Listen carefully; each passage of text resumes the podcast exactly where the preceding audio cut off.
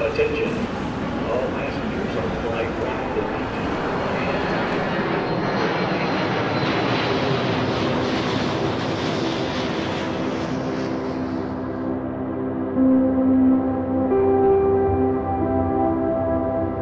Bonjour à tous, bienvenue sur Ambient Travelers, le podcast qui parle d'ambiance et de voyage. Je suis Alexandre et je suis bien sûr accompagné de mon ami Gaëtan. Salut Gaëtan. Salut Alex, bonjour tout le monde. On est ravis de vous retrouver pour ce 23e épisode de Boarding Pass. Gaëtan, rappelle-nous de quoi parle ce podcast? Eh bien écoute, dans Boarding Pass, nous partons à la découverte de deux artistes ambiantes et plus précisément d'un de leurs titres qui nous a marqué et qu'on voulait vous partager. Exactement, et euh, bah, ça fait bien plaisir de vous retrouver, puisque bah, comme vous l'avez entendu la semaine dernière, on a fait une petite pause. J'espère que tout va bien Gaëtan, dans, ta- dans la famille du coup? Eh ben écoute, tout va bien pour moi, je te remercie. hein, C'était euh, un gentil petit message euh, plein de bonnes intentions, donc euh, franchement merci. Voilà. Bah très bien, écoute, euh, que te dire de plus? Ah bah, tant mieux si tout le monde va bien. Ok. Alors du coup, bah, j'en ai parlé un petit peu dans, l'épisode spécial de 5 minutes de la semaine dernière. Donc si vous nous suivez sur les réseaux sociaux, vous avez dû voir que nous nous sommes lancés depuis quelques semaines dans la rédaction de recommandations musicales avec des singles, des EP, des albums, et qu'on souhaitait vraiment vous faire découvrir. Un Gaëtan? Ouais, bien sûr.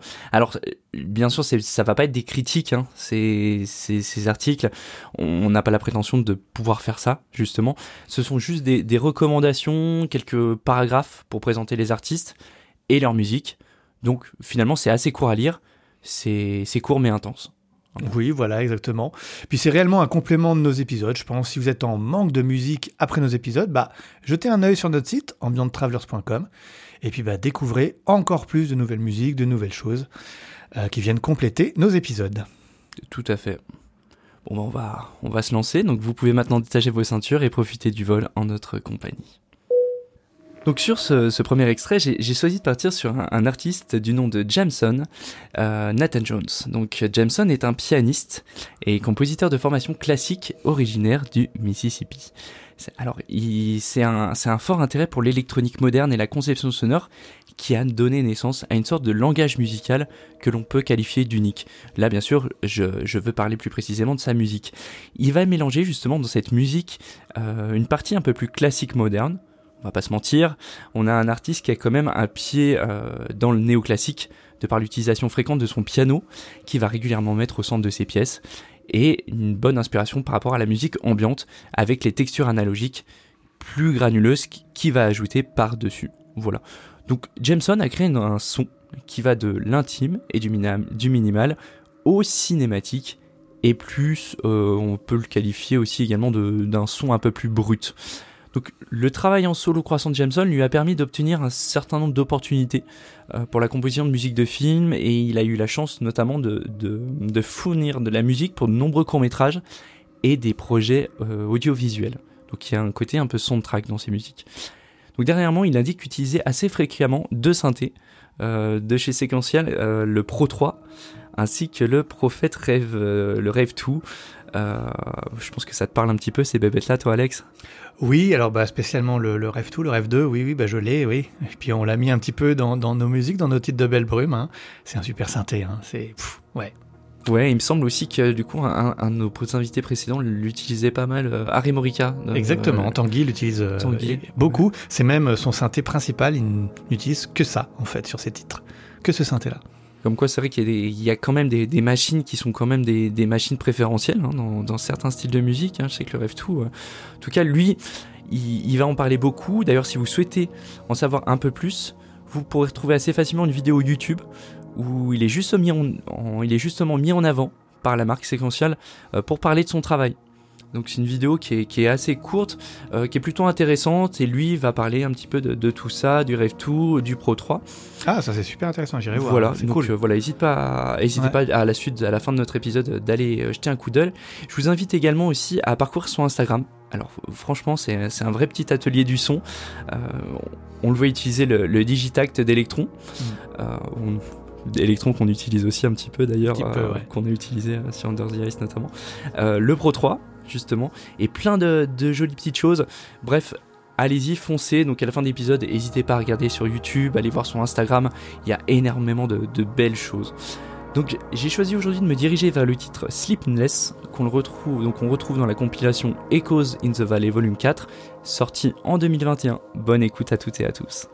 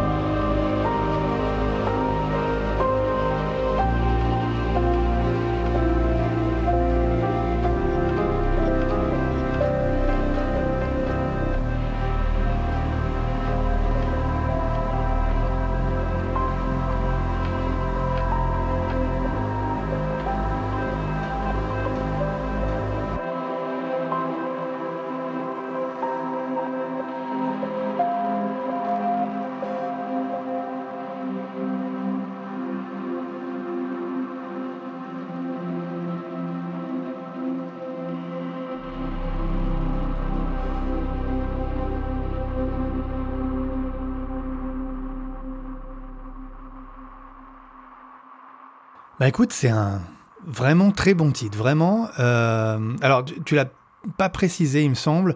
Euh, donc, il vient de la compilation Echoes in the Valley, donc de du label Valley View.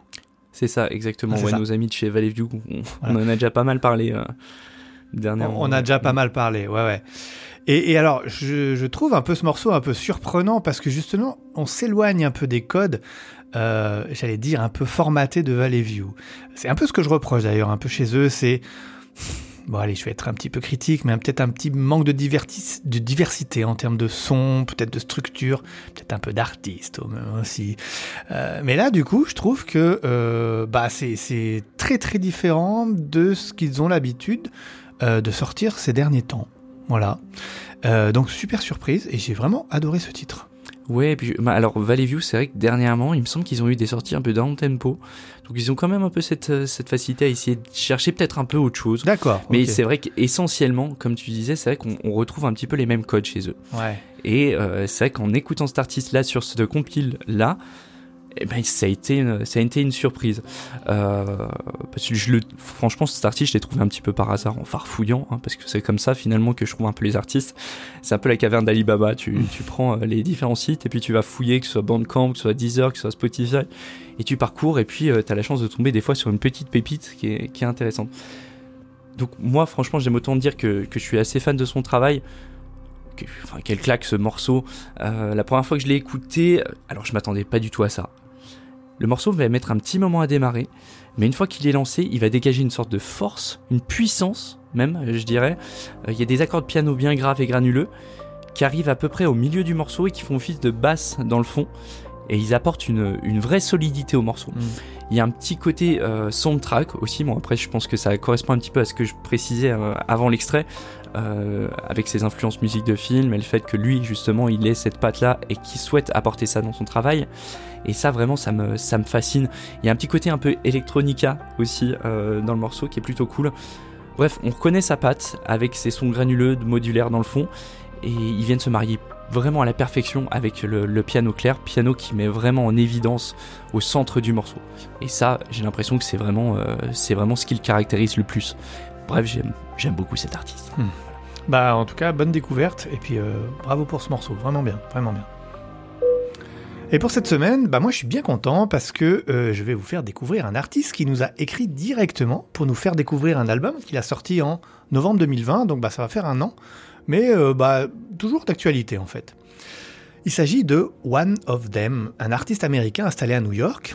Nico Dalagelis, c'est son vrai nom, compose de la musique électronique depuis de nombreuses années. Il étudie en parallèle la musique dans un institut au cœur d'Harlem et commence à sortir des titres sur différents labels avec son frère John. Il débute ainsi sa carrière solo sous le nom d'artiste One of Them, en sortant encore une fois pas mal de singles ou d'albums, et commence à se faire un nom dans la musique électronique. On lui demande d'ailleurs de faire des remixes. Il participe à une compilation et en à des compilations même, et en 2020, il crée son label Artificial Hall Recordings, qui sort son travail et des sorties d'autres artistes. Et donc, c'est sur son label qu'est sorti son album Citabo, dont il est question aujourd'hui dans cet épisode, et j'ai choisi le titre Toka Shiki, que je vous laisse découvrir, et on en parle juste après.